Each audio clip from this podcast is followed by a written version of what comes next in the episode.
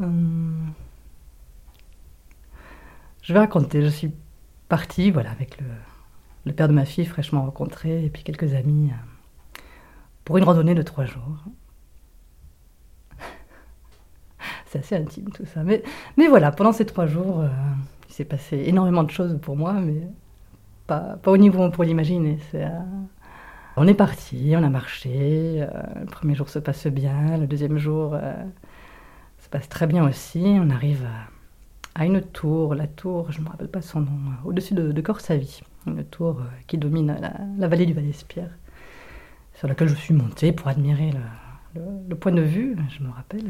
Donc je, me retrouve à bah, une sensation de sortie de corps, de survoler toute la vallée euh, avec euh, une, grande peur aussi. Je, me transforme en, aigle, voilà, je suis en même temps collée à la paroi de, cette, de cette tour. Et ça a été une première expérience pour moi qui m'a dit qu'il y avait quelque chose de, très, de très fort qui allait se passer ce jour-là. Et euh, le soir, il s'agit de camper. On se pose euh, dans un pré avec le futur père de ma fille. Et là encore, là encore, j'ai encore des, visions euh, assez étranges en allant me promener seul dans la forêt.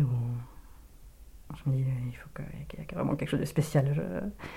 je, reviens en arrière, je prends la main de cet homme que je connaissais, mais sans plus, et euh, je l'entraîne dans la forêt, ou, quelques heures après, voilà. Une étoile est née. Une étoile est née sous, sous l'emprise de cette euh, étrange énergie qui m'habitait sous les étoiles, sous une étoile en particulier, sous la, la pleine lune prise comme un œil autour de, dans les nuages. Et, euh, j'ai senti immédiatement, euh, là, au moment même, euh, comme une étoile qui, explosait dans mon ventre. Voilà. ça, a été pour moi ma naissance en tant que mère. J'ai compris immédiatement que j'allais devenir mère. Je n'avais jamais pensé même à devenir mère. Et là, c'est une évidence complète, immédiate, avec une joie extrême. Pas partagée par le père, parce qu'il m'a pris pour une folle sur le moment. Voilà. On a pleuré un mois après de joie aussi d'ailleurs. Et voilà, ma naissance en tant que mère s'est passée un peu comme ça. Après, euh, voilà, la grossesse, tout ce qu'elle brasse d'émotions, de, de, remise en question profonde.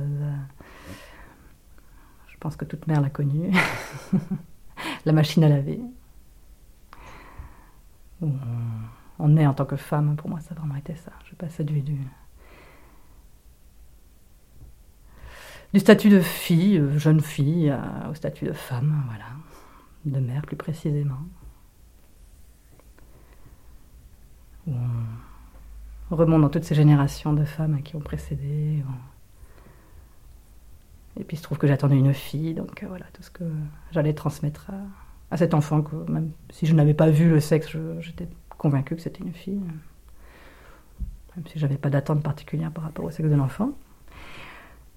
Euh, donc lors d'une euh, ultime séparation avec euh, le papa de ma fille, enfin pas ultime d'ailleurs, mais une des nombreuses séparations qui ont eu lieu les derniers mois de la grossesse, je me suis retrouvée seule sur un parking et j'ai donc décidé d'aller marcher et en marchant j'ai trouvé la maison qui allait servir de, lieu de naissance pour ma fille. Il se trouve à Yugols, voilà, que je ne connaissais pas. J'ai trouvé le jour, euh, le jour même euh, une magnifique maison avec une, vue imprenable sur le Canigou, euh, des amandiers, et je me suis dit, c'est là. Et donc ça a été là. Et ça a été là que, quand il m'a accompagné le dernier mois.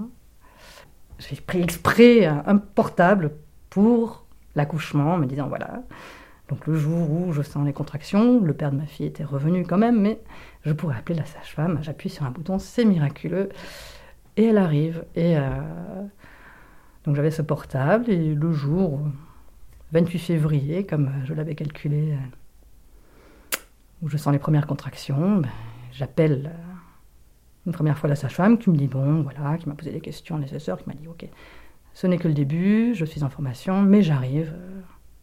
Rappelle-moi dès que ça devient plus sérieux. Voilà, je prends le temps, les contractions quand même se rapprochent de plus en plus, de plus en plus effrénées, vraiment toutes les 2-3 minutes dès, le départ. Donc j'essaie de la rappeler. Et, euh, là, plus rien, plus de réseau, plus de téléphone. Après s'être dit, bon, il y a un problème quand même à pas rappeler, euh, je vais aller voir, elle est montée, et effectivement, euh, dès que je l'ai vue, dès que je l'ai aperçue, euh, tout qui s'est relâché en moi, ben, sauf les muscles de mon périnée, voilà. Donc là, l'accouchement a pu vraiment commencer malgré tout. Mais, mais le col de l'utérus ne s'ouvrait pas, ne s'ouvrait pas, ne s'ouvrait pas. Voilà, ça, ça a duré des heures, des heures interminables. Et que bon, j'étais allongée sur le, sur le corps du papa, qui là par contre a été très très présent. C'était vraiment magnifique de sentir cette, cette force derrière moi qui me, qui me maintenait, qui me tenait, qui me rassurait.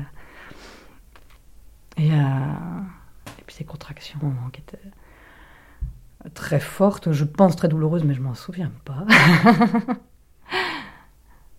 et très, très profonde, vraiment cette connexion totale avec mon enfant là. Et puis, euh, puis quand même, ça dure, ça dure. Et puis je demande à la sage-femme, enfin, j'en ai pour combien de temps encore? Ça faisait quand même 24 heures que j'avais des contractions. Et elle me dit, eh ben, écoute, ça journée, il en a encore au moins pour 5, 6, voire 7 heures. Hop, je me suis retournée, je me suis retrouvée euh, à quatre pattes, et me voilà, à donner euh, l'impulsion et à pousser, à pousser, puis, puis d'un coup, mais vraiment comme un, comme un tunnel. Je me rappelle un, tunnel très noir, puis très lumineux, bouffe, et puis. Euh, et puis là, à travers mes jambes, je vois mon enfant à quatre pattes en train, en train de hurler. Euh, et ouf, voilà. Euh, je me retrouve, je ne sais comment, sur le dos, le bébé sur mon ventre, le bonheur, enfin, tout ce qui Comment ça se décrit, ça On peut que le vivre. Et, et voilà, ce, bébé magnifique devant moi. Je, crois que n'a pas fermé les yeux, ni l'une ni l'autre pendant 24 heures. elle a tété, elle était accrochée à mon sein. Je crois qu'elle ne l'a pas quitté pendant 24 heures. On se regardait. Voilà, et le placenta n'est sorti qu'après, tranquillement. On l'a laissé pulser, je l'ai vu pulser jusqu'au moment où ça ne pulsait plus. Et là, c'est Reinhardt, le papa de Tara, donc, qui, a coupé le cordon, et, euh, et, Odile qui a fait un très joli nœud, parce que ma fille a le plus joli nombril du monde, comme par hasard en forme d'étoile, comme, son nom. et je me souviens une amie qui est venue me masser quelques jours après aussi, qui m'a demandé, bon voilà, qui n'a pas eu d'enfant, qui m'a demandé alors ça fait, ça fait quoi de devenir mère?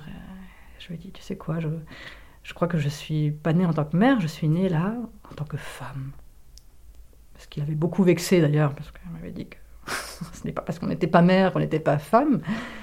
Ce que j'ai approuvé, mais j'avais tellement un profond sentiment là de, de quelque chose de tellement beaucoup plus énormément femme, mais dans, pas dans le sens de moi comme individu, mais mais de tout ce qui me liait, toutes les générations de femmes, tout, l'ensemble des femmes mères voilà, du monde, de femmes, de mères, de, cette communauté-là, à laquelle peut-être on n'appartient qu'à moitié tant qu'on n'a pas eu d'enfant. Peut-être, peut-être. Voilà, je pense qu'il y a au moins autant de temps que la grossesse, voilà, après euh, l'accouchement pour apprendre à être, à être mère. J'ai vraiment compté neuf mois, neuf mois avant, neuf mois après voilà, même mon corps réapprenait à être euh, celui de la femme que j'étais, à remarcher, à refaire du vélo. Et puis avoir cet enfant. Euh, ces moindres petits détails, ce, petit doigt, l'ongle du petit doigt, là. ses cheveux déjà dont elle était, elle était couverte, tout frisée cette, euh, cette découverte de, de l'autre, voilà, de l'autre qui était en moi, qui est en dehors de moi, et qui fait tellement, mais tellement écho à moi.